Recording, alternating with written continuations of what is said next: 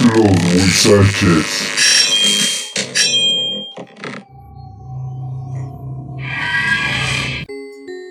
Travis había llegado al final de su cuerda, al menos por decimosegunda vez. Acababa de ser despedido del trabajo.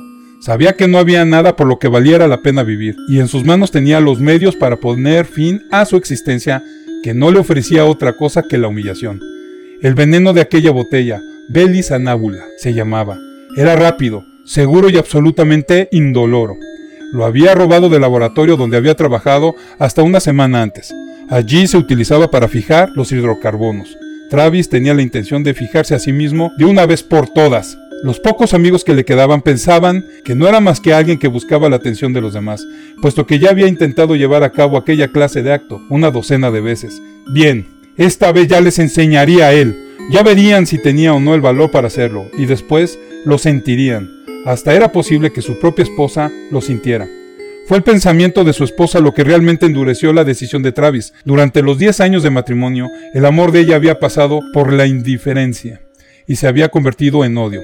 Un odio incisivo, dominante y ácido, contra el que él se sentía indefenso. Hazlo ahora, pensó. Cerró los ojos y levantó la botella, y una mano le arrebató la botella. ¿Qué te piensas que estás haciendo? preguntó la voz endurecida de su esposa. Creo que eso es evidente, contestó Travis con un desamparado encogimiento de hombros. Ella estudió la expresión de su rostro. Era una mujer disparatadamente grande, dotada de la extraña facultad de odiar sin límites. Ahora, sin embargo, la expresión de su rostro se suavizó. Esta vez iba en serio, ¿verdad? No importa, dijo Travis, ya lo haré mañana o la semana que viene.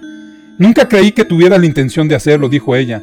Supongo que te he hecho la vida imposible. Soy una persona que siempre tiene que salirse con la suya, a cualquier precio. No comprendo por qué me lo has impedido, dijo Travis. Después de todo me odias. Su esposa no dijo nada. No era posible que ella estuviera cambiando sus sentimientos. Pero era la primera vez que Travis la veía así. Te he juzgado mal, dijo ella finalmente. Creí que no eran más que fanfarronadas. ¿Recuerda cuando amenazaste con saltar desde la ventana?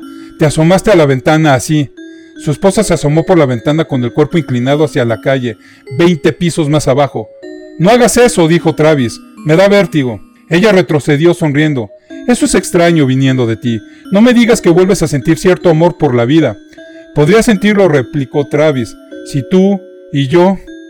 Quizás, dijo ella, y Travis experimentó una repentina sensación de esperanza. Las mujeres eran seres raros. Ella sonreía, le puso la mano sobre los hombros y le dijo, estaba equivocada, querido. No tienes ni la menor idea de lo que siento por ti. A Travis le fue imposible responder nada. Se sentía conmovido. Las manos fuertes y acariciantes de su esposa sobre sus hombros le empujaron violenta, inefablemente a través de la ventana abierta. Mientras caía a la calle, Travis aún la oyó gritarle: Solo, quería, hacerlo a mi manera, querido. Ups, no mames.